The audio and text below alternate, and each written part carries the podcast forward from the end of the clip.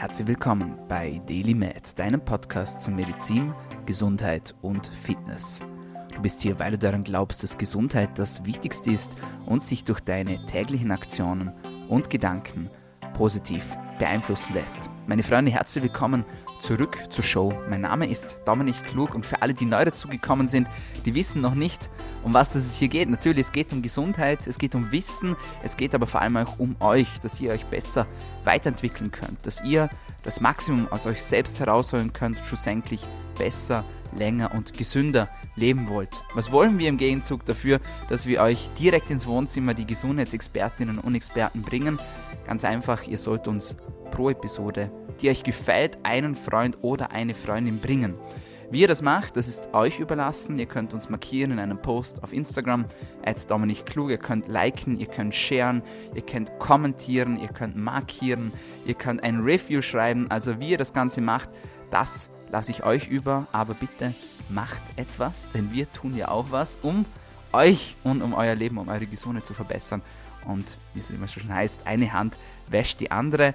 Und ja, this is how we roll. Und wenn es euch nicht gefällt, dann müsst ihr auch nicht teilen. So einfach ist es. Aber ich glaube, es wird euch gefallen, vor allem heute, denn wir haben wieder einen, ja, eine Stammgästin bei uns sozusagen. Ich habe sie schon als Stargast angekündigt, zumindest was die Frequenz angeht und natürlich auch sonst. Herzlich willkommen bei DailyMed. Einmal mehr Alessia Henoch.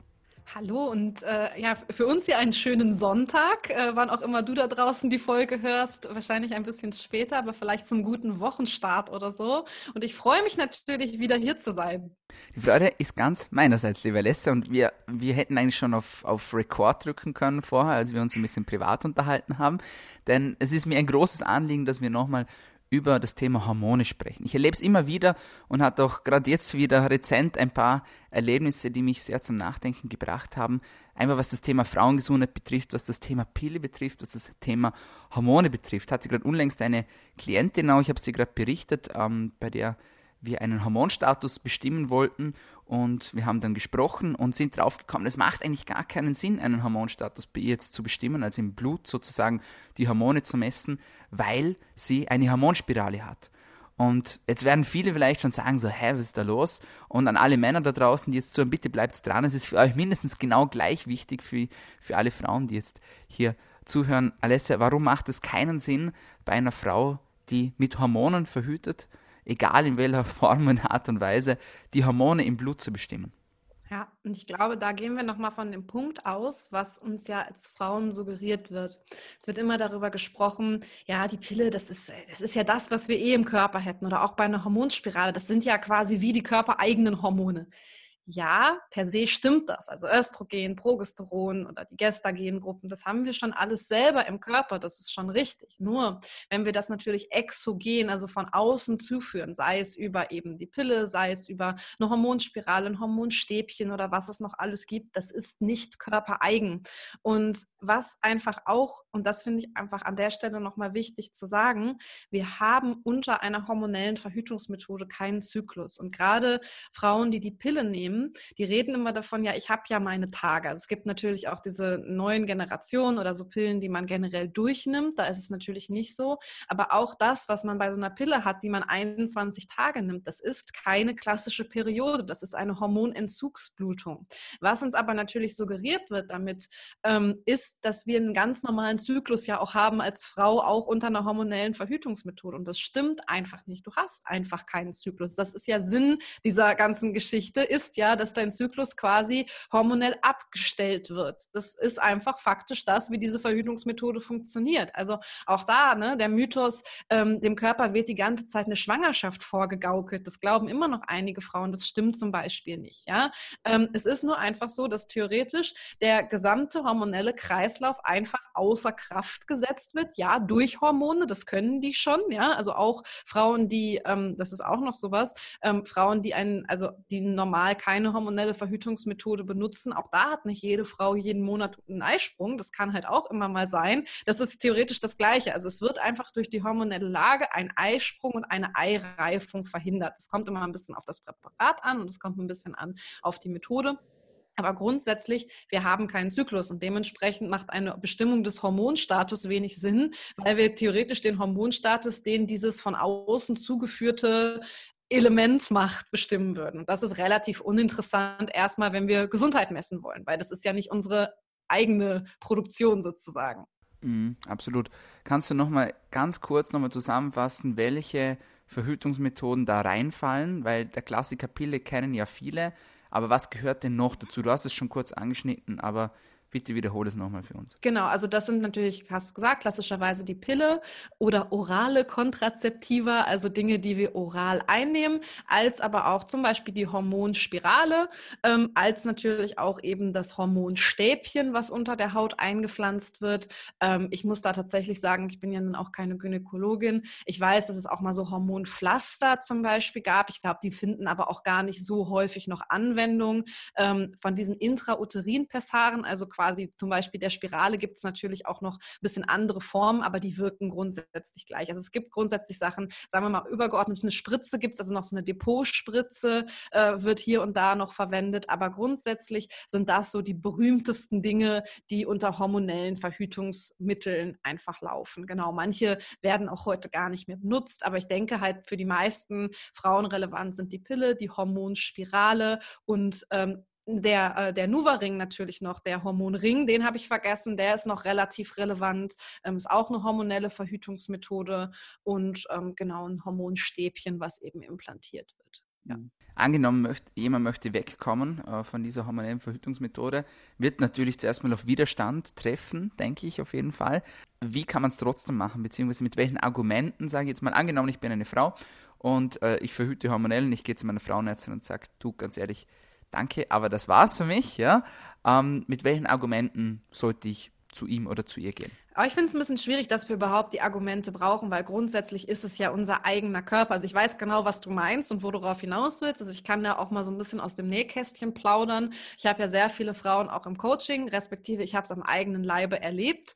Mir wurde gesagt, als ich mit Anfang 20 die Pille absetzen wollte, es ist nun auch schon ein paar Jährchen her, hat mir eine Gynäkologin gesagt, ähm, Sie haben PCOS, deswegen dürfen Sie auf gar keinen Fall die Pille absetzen. PCOS ist ähm, eine klassische ich sag mal, Frauenkrankheit, polizistisches Ovar-Syndrom. Ja, ähm, das ist aber sehr, sehr häufig auch wie hier einfach total fehldiagnostiziert, weil man muss da auch wirklich Diagnose treffen, die eben nicht nur heißt, ja, wir gucken mal, wie das quasi im Ultraschall aussieht. Ja, da können wir gleich nochmal drauf eingehen, aber wir bleiben jetzt mal immer erst beim Thema, was haben wir so erlebt? Sie können die Pille nicht absetzen, weil sie haben PCOS. Dass die Pille PCOS macht, ja, das äh, hat in dem Moment erstmal auch keiner gesagt. Nee, die dürfen sie auf gar keinen Fall absetzen, weil O-Ton, dann können sie niemals schwanger werden.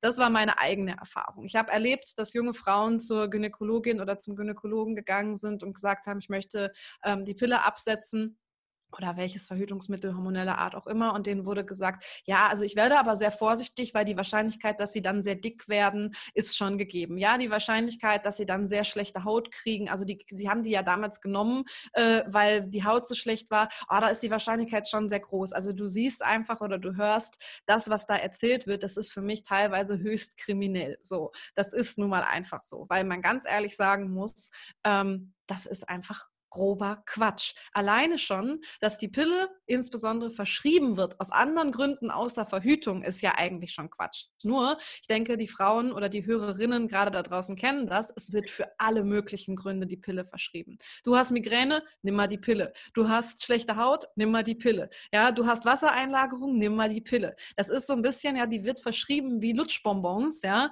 Und ähm, deswegen, da sieht man natürlich auch dran, Gott sei Dank, ja, viele Gynäkologen und Gynäkologinnen verändert sich auch was in der Denkweise. Aber gut, mit was für Argumenten kann ich kommen? Ich finde halt einfach, das wichtigste Argument ist, es ist eine hormonelle Verhütungsmethode, die, wie wir einfach wissen, massiv auf den Körper einwirkt. Und ich möchte das einfach nicht mehr. Ich möchte nicht mehr, dass mein Körper fremdgesteuert wird, weil wir haben ja dazu jetzt auch schon mehrere Folgen aufgenommen. Es ist nun mal so, Hormone bestimmen auch unser Sein. Hormone bestimmen unser Denken. Und es ist tatsächlich faktisch so, dass es nicht selten ist, dass sich zum Beispiel Geschmäcker komplett verändern nach dem Absetzen einer ähm, hormonellen Verhütungsmethode. Es gibt Fälle, das ist natürlich ein bisschen scheiße gelaufen dann, aber ich glaube, das hatten wir immer in den Folgen über Partnerschaft auch kurz angerissen, dass man plötzlich merkt, ich komme mit meinem Partner oder meiner Partnerin überhaupt nicht mehr klar, weil sich das Wesen verändert. Ja, also das ist schon einfach nicht so lapidar abzutun mit, das ist nur sowas, das wirkt so ein bisschen da unten auf den Uterus und das war's. Nee, äh, Hormone wirken eben systemisch. Ne? Und für mich ist einfach ähm, ein Argument, was man vorbringen kann, erstmal, dass ich es einfach nicht mehr möchte. Dass ich einfach sage, ich möchte meinen Körper auch mal kennenlernen ohne eine hormonelle Verhütungsmethode. Ähm, ich möchte einfach ähm, ja meiner Gesundheit ähm, in dem Sinne etwas Gutes tun und seien wir ganz ehrlich, du kannst mit egal welchem Argument wahrscheinlich kommen, der oder die Gynäkologin oder der Gynäkologe, der es unbedingt dir weiter verschreiben will, weil er ein finanzielles Interesse daran hat, ähm, der wird sich sowieso nicht davon abbringen lassen und da wäre nicht mein Ding, welches Argument kann ich bringen, sondern wo finde ich einen neuen Gynäkologen oder Gynäkologin. Also ganz ehrlich, das ist für mich so ein bisschen die Geschichte ähm, das geht einfach nicht. Also eigentlich muss das Argument reichen, ich möchte einfach nicht mehr hormonell verhüten, weil ich das Gefühl habe oder weil ich weiß, dass es mich verändert und das möchte ich nicht mehr. Und wenn wir noch tiefer reingehen in das Ganze, also ich muss also noch, ich möchte schon noch dazu sagen, also es gibt ja nicht nur ähm, schlechte und Gynäkologen und Gynäkologen. Um Gottes Willen, ich möchte da auch gar nicht drauf schimpfen. Ich habe eine fantastische Gynäkologin, by the way, ja, die, die ganz, ganz, ganz ähm, ja, frei darüber denkt, ja. Und ich habe auch in, in meinem Netzwerk, Gott sei Dank, inzwischen ganz, ganz, ganz tolle ähm, Kolleginnen und Kollegen da, ähm, die, die wirklich da auch anders denken. Also das ist nicht die Regel, aber ich habe leider auch schon sehr, sehr viel Scheiße gehört, muss man einfach mal so sagen, ja. Okay, wenn wir jetzt noch ein bisschen tiefer biologisch graben, sage ich jetzt mal, ähm, so, welche Probleme können wir denn noch so haben, sei es jetzt so eine Stimmungsschwankung bzw. Persönlichkeitsveränderungen sogar, wenn wir mal auf eine Organebene gehen, Stichwort Schilddrüse zum Beispiel, ähm, Stichwort Haut etc. Was sollte man da wissen? Gut, also grundsätzlich müssen wir uns einfach mal vorstellen, ähm, etwas, was auch viel zu selten beachtet wird, ist zum Beispiel die Schilddrüse. Weil auch hier wieder Henne oder Ei, ist es nicht umsonst so, dass super viele Frauen Schilddrüsenerkrankungen haben, deutlich mehr als auch Männer. Und das wird irgendwo auch herkommen. Also das kann sehr gut einfach, das wissen wir, etwas mit den weiblichen Hormonen zu tun haben. So, jetzt ist ein bisschen die Geschichte, ähm, womit kann das zusammenhängen? Das muss man im Einzelfall gucken. Aber ihr könnt euch vorstellen, ähm, da draußen, wir haben so eine Art Trias aus der Nebenniere, ja, oder der Nebennierenrinde. Das ist so der Stress Hormonproduzent im Körper, der Schilddrüse und den Ovarien, also den Eierstöcken, also die, die die Sexualhormone ähm, produzieren. Und das Ganze, also quasi alle drei, werden auch initiiert aus den gleichen Teilen im Gehirn. Und jetzt kann man sich schon vorstellen, wenn diese drei, diese Trias sozusagen, ja, erstmal vom Gehirn, vom, sag ich mal, gleichen ja, ähm, Herkunft, äh, nämlich der Hypothalamus, die Hypophyse, ja, gesteuert wird, dass die vielleicht schon was miteinander zu tun haben.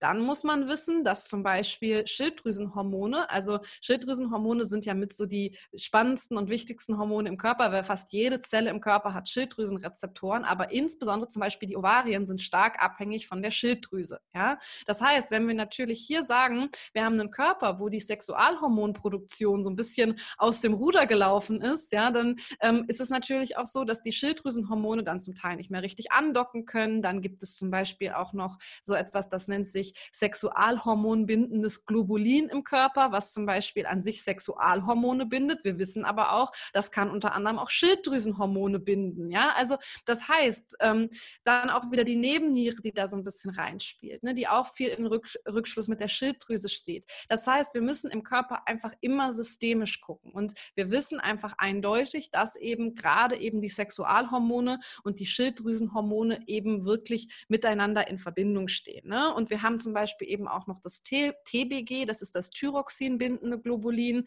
Das ist auch nochmal ganz spannend, weil wir einfach wissen, unter Einnahme der Pille und auch anderer ähm, hormoneller Verhütungsmittel steigt das TBG im Körper an. TBG, Thyroxin, bindendes Globulin. Thyroxin ist quasi das Schilddrüsen- oder eins der Schilddrüsenhormone, wo man einfach sagen muss, ähm, sagt der Name schon. Wenn davon jetzt viel gebunden wird durch etwas, was zum Beispiel die Pille erhöht, dann können wir uns auch erklären, warum unter der Pille halt so häufig Schilddrüsenprobleme aufkommen, weil zum Beispiel einfach der Schilddrüse dann das weggeschnappt wird, was sie braucht, nämlich das Thyroxin. Und das sind jetzt ja nur oberflächlich auch wieder gesprochen so ein paar biochemische Prozesse, die einfach kaum einer und vor allen Dingen kaum ein Mediziner so richtig auf der, auf der Pfanne hat. Ja? Weil wir gucken uns, der Gynäkologe oder die Gynäkologin guckt sich eben, wie gesagt, die Eierstöcke an, ja, und im Zweifel die Sexualhormone. Der Endokrinologe guckt sich dann eher mal so die Schilddrüse an und wir, ne, das ist halt einfach so ein bisschen, bisschen schwierig. Dann müssen wir natürlich auch noch sagen, ähm, jetzt nicht weg von der Schilddrüse, sondern das ist auch wieder interessant. Ähm, gerade die Pille, die natürlich auch durch den Magen-Darm-Trakt geht, wirkt sich massiv auf die Darmgesundheit aus. Hey, das ist normal, das ist ein, einfach ein krasses Medikament. Das heißt, unser ähm, gesamtes Mikrobiom leidet natürlich unter der Pille. Was kann das wieder machen? Das kann den Darm zum Beispiel durchlässiger machen. Ne? Also so Thema Leaky Gut oder Hyperpermeabilität des Darms. Ja, jetzt mal vereinfacht runtergebrochen. Was macht das wieder? Fremdproteine kommen in den Körper. Was macht das wieder? Wieder Immunreaktion. Welche Körperzellen werden eben bei Immunreaktionen sehr gerne angegriffen? Gerade die Schilddrüsenzellen. Ne? Ganz hinten dran, im schlimmsten Fall nennt man das dann irgendwann Autoimmunerkrankung, wenn der Körper sich halt vermehrt gegen die eigenen Zellen wendet.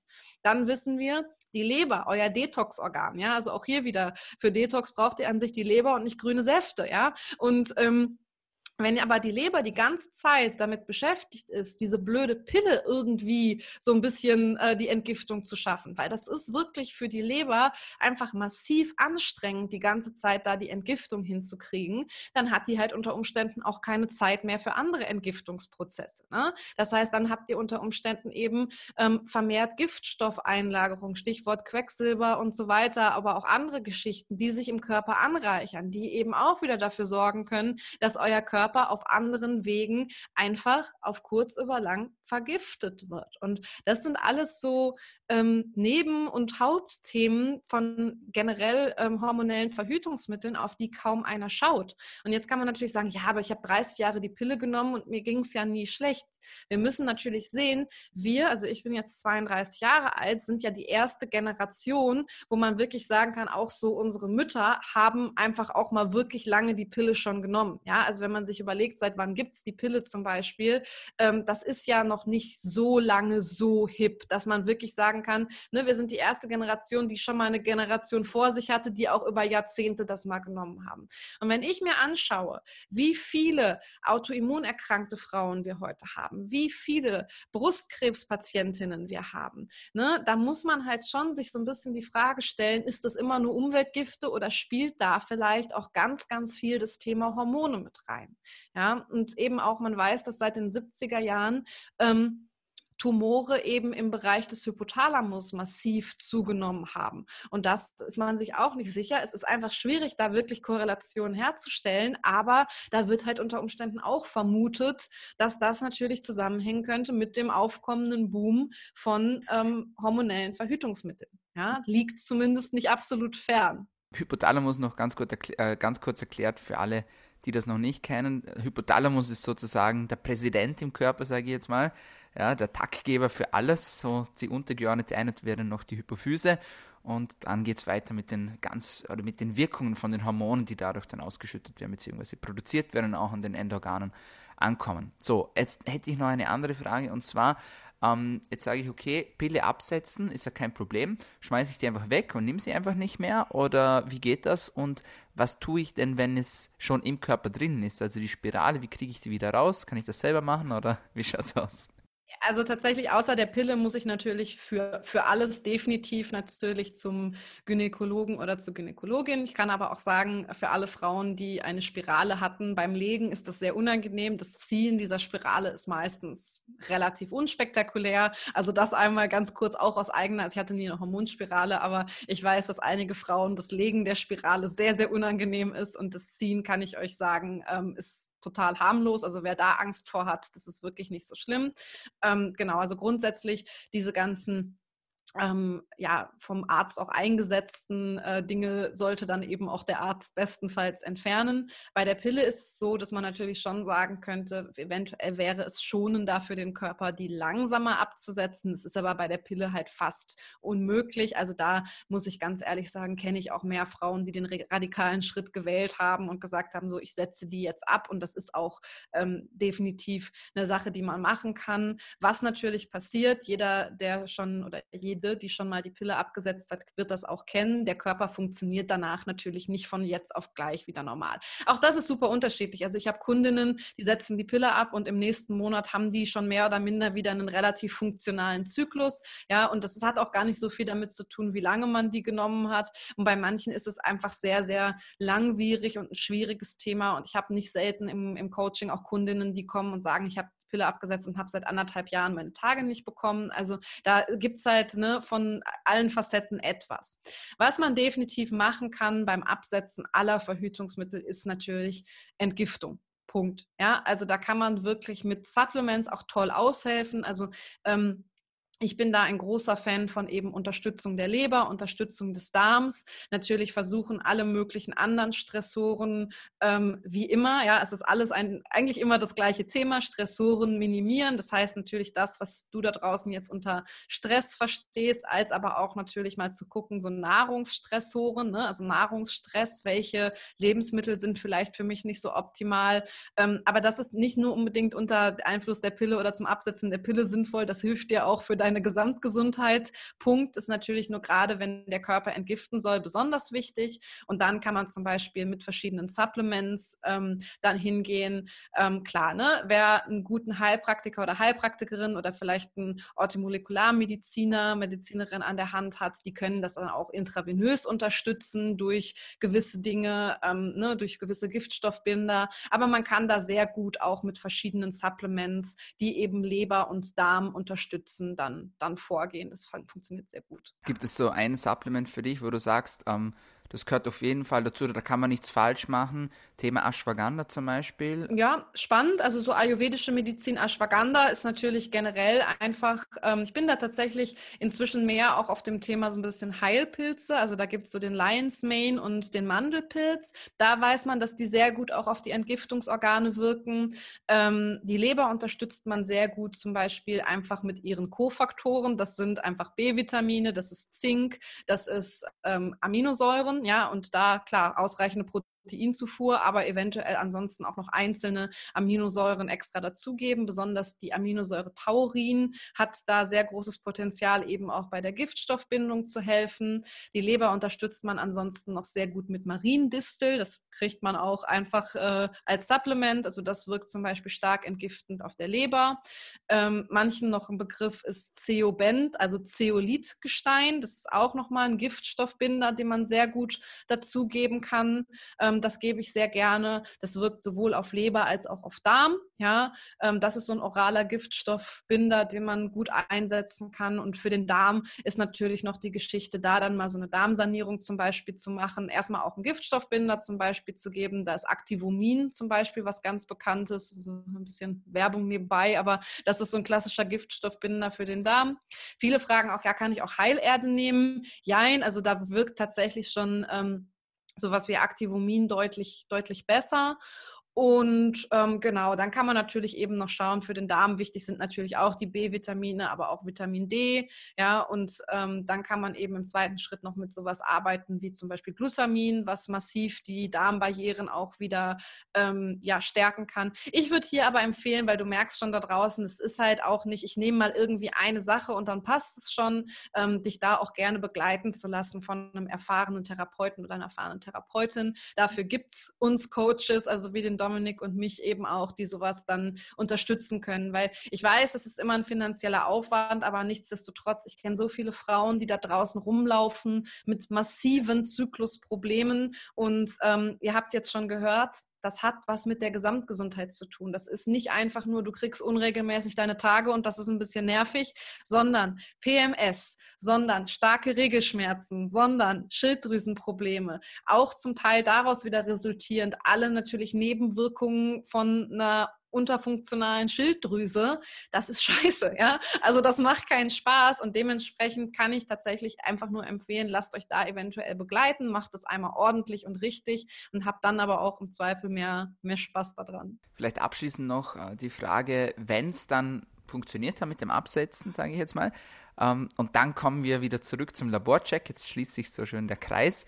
Äh, welche Hormone würdest du denn immer bestimmen, so für einen Routinecheck? Du hast schon ähm, das TGBD angesprochen. Was gehört da sonst noch dazu in diese Palette deiner Meinung nach? Ja, also bei der Schilddrüse natürlich, die messe ich tatsächlich bei Frauen auch fast immer mit, also auch gerade nach dem Absetzen der Pille, um mal zu schauen. Das sind dann die Klassiker TSH, T3, T4. Ähm, am besten natürlich auch noch das RT3. Ich glaube, du hast ja auch schon mal einen Schilddrüsen-Podcast hier gehabt mit dem Timo. Ähm, da werdet ihr auch über das Thema gesprochen haben, aber das RT3 ist einfach ein fantastischer Stressmarker und einfach auch wirklich wunderbar zu gucken. Ich habe es eben einmal kurz genannt, das SHBG messe ich ganz gerne mit, also das Sexualhormon hormonbindende Globulin, weil da können wir auch immer noch wieder so ein bisschen gucken, ähm, was ist da los.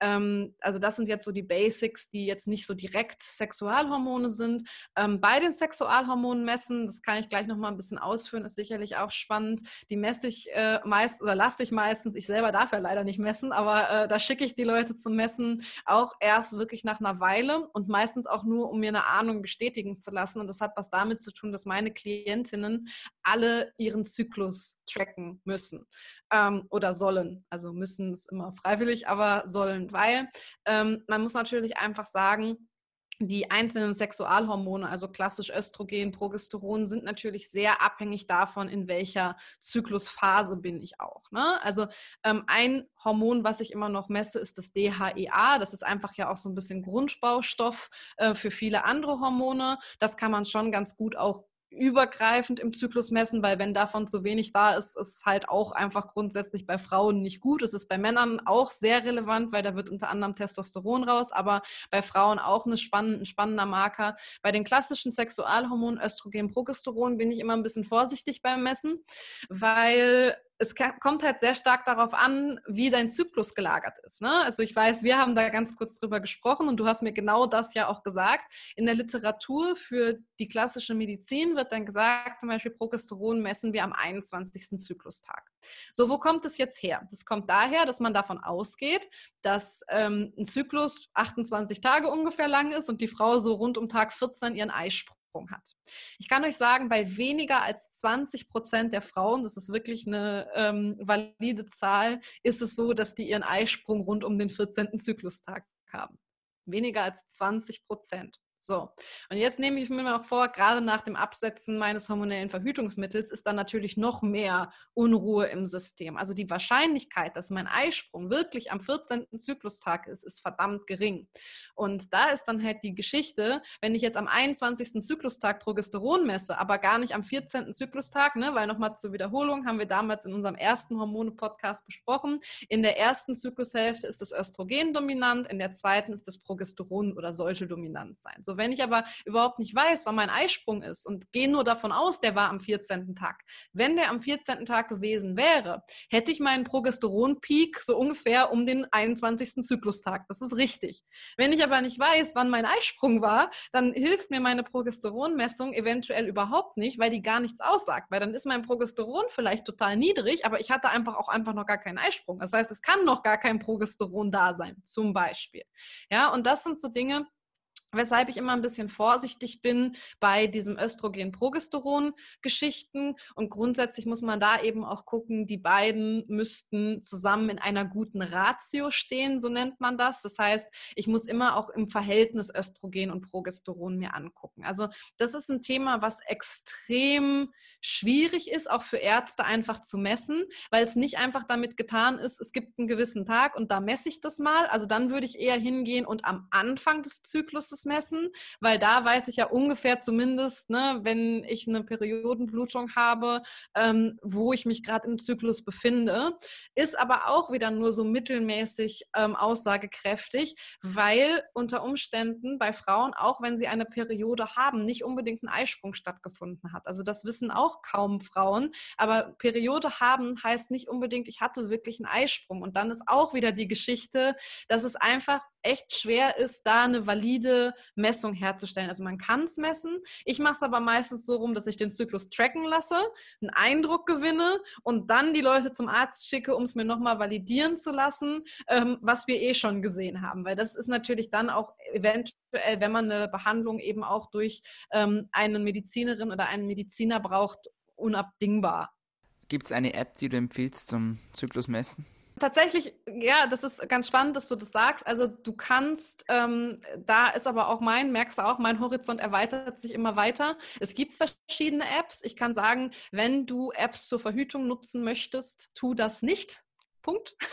Da kann ich gleich noch was zu sagen, sondern ähm, lern wirklich die Methode selber. Wenn du es nur machen willst, um deinen Zyklus zu tracken, boah, da würde ich einfach im, im App Store mal schauen. Ja, da gibt es so die OV-App oder wie sie alle heißen. Ähm, MyNFP ist eine App, die ich sehr häufig empfehle, ähm, die einfach aber in der kostenlosen Version einfach weil es in dem Moment darum geht, und jetzt wird es tatsächlich spannend, ich kann wirklich nur jeder Frau da draußen empfehlen, lern die Methodik dahinter, deinen Zyklus zu tracken und lass das nicht eine App machen. Weil der App liegt immer ein Algorithmus zugrunde. Und dieser Algorithmus, der, also ein Algorithmus verfolgt ein gewisses Muster. Und der Algorithmus kann sehr, sehr schlecht damit umgehen, wenn es zum Beispiel Störfaktoren gibt. Und Störfaktoren kann natürlich Krankheit, Medikamenteneinnahme und so weiter sein. Das heißt, heißt, diese Störfaktoren kann man zwar in vielen Apps eintragen, nur es ist zum Beispiel so, bei einer Frau wirkt sich die Messzeit total auf den Zyklus aus, bei der nächsten überhaupt nicht. Das heißt, hier ist dann aber trotzdem der Algorithmus dahinter, der sagt, oh ja, das ist jetzt ein Störfaktor und dann unter Umständen ganz anders berechnet, als es richtig gewesen wäre. Also ich habe in den letzten, im letzten halben Jahr mit solchen Apps Dinge gesehen, wo ich gesagt habe, das ist ja, das ist ja völlig krass. Ja, das kann man machen. Also gerade wenn man einfach nur ein Medium braucht, um das einzutragen. Ähm, aber eine richtig gute App tatsächlich. Ähm, also ich kann ihr seht es da draußen nicht, im Dominik kann ich es zeigen.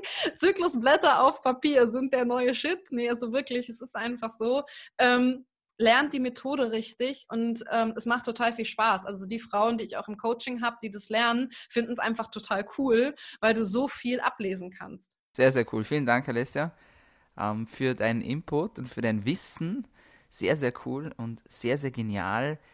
Ah, wie ist das jetzt mit dem Instagram bei dir? Wie ist, wie ist der Influencer-Status? Hast okay, oh. Hier hat sich auch was getan im letzten, ich glaube, dreiviertel Jahr. Guck mal, Ende Mai haben wir unsere erste Podcast-Folge auf. Bald ein Jahr her. Wir haben bald Jubiläum. Das ist echt krass. Ähm, ich bin inzwischen nicht mehr der größte Influencer. Also, ähm, ich habe damals auch noch gesagt, ja, ihr könnt mich auf Instagram finden, aber so richtig spannende Sachen sieht man da nicht von mir, außer meinen Hund. Ähm, inzwischen habe ich tatsächlich für mein äh, Frauencoaching eine Instagram-Seite geschaffen, wo ich auch auch hier und da, glaube ich, mal ganz coole Infos für Frauen insbesondere, aber natürlich Männer sind herzlich eingeladen, ähm, auch teile und die heißt Neureka, also Neureka-Coaching. So findet ihr mich bei Instagram. Kann ich nur empfehlen, äh, wenn ihr Probleme habt, wenn ihr Coaching braucht. Alessia auf jeden Fall Ansprechpartnerin Nummer 1. Ich kann euch auch weiterhelfen, wenn es um, um kleinere Anliegen geht. Also einfach, einfach melden, für das sind wir da. Und ja, dann sage ich auch schon vielen Dank, dass du da warst, Alessia. Und danke für deinen wertvollen Input. Ja, ich danke dir, dass ich hier immer äh, meine Passion dafür teilen darf. Das freut mich jedes Mal wieder. Sehr cool, meine Freunde. Das war's von uns für heute bei DailyMed, deinem Podcast zu Medizin, Gesundheit und Fitness. Ich hoffe, ihr habt wieder was Neues dazugelernt heute. Falls ja, dann nicht vergessen, ihr seid jetzt dran mit eurem Teil des Deals. Also liken, sharen, markieren, kommentieren, was auch immer. Und wenn es euch besonders gut gefallen hat, dann abonniert uns doch noch. Wir sind auf allen gängigen Podcast-Kanälen ver vertreten, zum Beispiel auf Soundcloud und auf Spotify, auf iTunes, auf Anchor und überall sonst, wo es Podcasts gibt. Ich sage vielen Dank fürs Zuhören und fürs Einschalten und bis zum nächsten Mal. Bleib gesund.